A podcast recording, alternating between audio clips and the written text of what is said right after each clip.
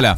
Alors pour parler du Football Gate maintenant, vous l'avez entendu cette semaine, le monde du football professionnel belge est secoué depuis quelques jours par une série de perquisitions et d'interpellations au plus haut niveau. L'instruction judiciaire couvre des activités menées dans le cadre d'une organisation criminelle, le blanchiment d'argent et la corruption privée. La liste des personnes interpellées dans cette affaire ne cesse de s'allonger, Mm. que ce soit chez les managers, les agents de joueurs ou encore les arbitres. On va en mentionner quelques-uns, même si on n'en connaît pas forcément nous, parce que on va vous dire on n'est pas calé en foot. hein. Non, du Euh, tout. Pas super, Mais super ça ne m'étonne pas. Mais euh, ouais, ça, m'étonne pas. Oh, je- je suis pas surprise. Non, bon, il y a Moji Bayat, il y a. Ivan Lenko, il y a Herman Van Olsbeek, Sébastien Delferrière, Bart Vertenen et Dejan Velkovic.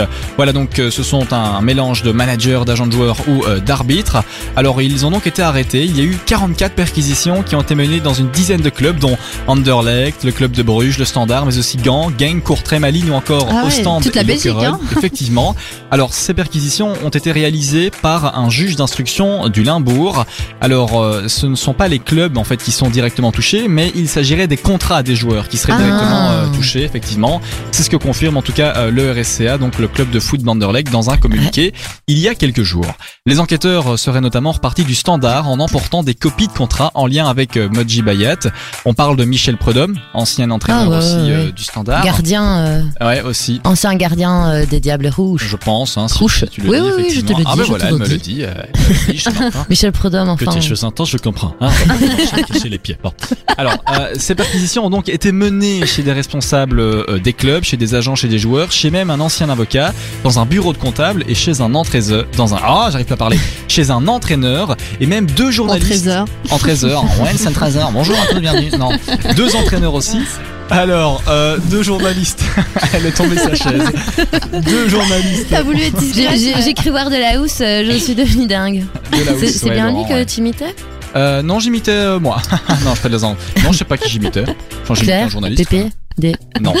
En parlant de journalistes, deux journalistes ont été interpellés. Ces journalistes venaient de la rédaction de Hut Last News et l'autre de Hut Newsblatt.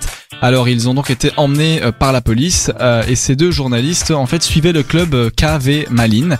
Euh, donc voilà, on, on peut le voir, c'est un mélange de, de, de, de, de- de petits Ouais, bah, malfaiteurs. hein. Ouais, Ouais, c'est ouais, ça. De, de toutes les C'est c'est professions tout un d'ailleurs. trafic en ça. fait. euh, Alors Ouais, par ça. ailleurs, le club de Westerlo qui évolue actuellement en division 1B, on connaît tous la division 1B ici, Tout a indiqué cet après-midi qu'il a porté plainte l'an dernier contre Moji Bayat, plainte pour fraude à la compétition, pour vous dire à quel point c'est chaud. Le parquet fédéral indique également qu'à la demande du juge d'instruction, 13 perquisitions sont également effectuées à l'étranger, notamment en France, au Luxembourg, à Chypre, au Monténégro, en Serbie et en Macédoine.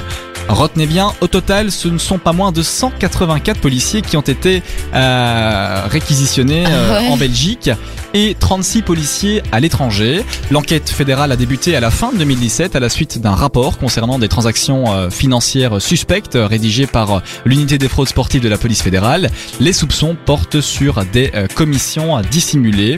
Alors euh, voilà, effectivement, euh, le problème majeur dans, dans le football, comme le dit un expert, il n'est pas étonnant que ce genre d'affaires éclate dans le football. Pourquoi Eh bien parce que le principal facteur, c'est la masse d'argent brassée dans le football. Il y a aussi la valeur financière très subjective des joueurs qui permet de surfacturer ou de sous-facturer et ainsi détourner les surplus d'argent au profit des différents intermédiaires. Il y a un grand nombre d'intermédiaires et c'est ce qui rend aussi un petit peu trouble les transactions entre Ouais. les différents euh, niveaux de, de pouvoir au, au sein du football. Alors le nombre très important d'intermédiaires complique cela. C'est un milieu qui est assez opaque avec des flux transnationaux et donc c'est ça qui euh, permet de blanchir plus facilement euh, l'argent.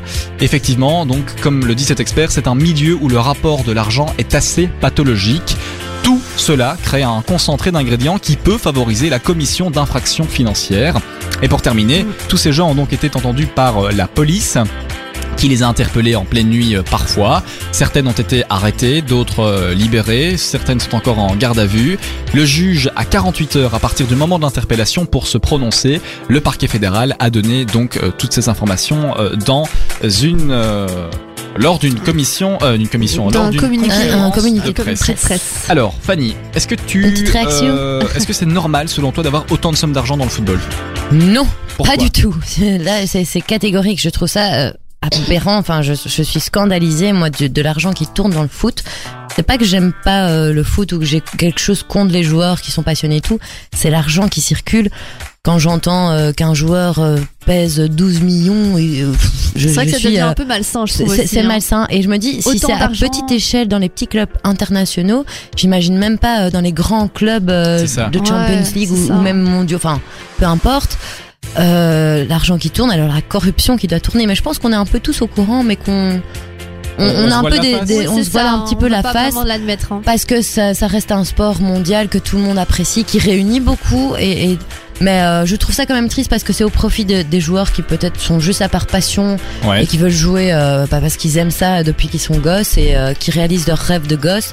Et euh, l'ennui, on, leur, on les fout dedans parce que ça reste des objets un peu, hein, les joueurs par rapport Oui, à tout c'est ça. Ils ils sont achetés, puis Voilà, c'est ça. puis Ils sont, puis- c'est même plus. Enfin Ouais. oui, c'est vraiment, euh, c'est des dollars, des dollars. Ok, ok. Anne, C'est on te demandera triste. après ton avis aussi et Ouais. tu répondras à la question de savoir si toi, oui ou non, tu as une autre vision du football après cette affaire. Ah, Et non, j'y connais pas grand chose aussi. Anne nous donnera aussi le nom des 11 joueurs de l'équipe nationale belge. Moi, je peux, je peux en donner quelques-uns. hein. Ah oui, Ah, moi je suis sûre hein. qu'à deux, on, Je- je on- on sais- fait ah toute oui, l'équipe, On donnera On se fera ce challenge là, On tiens.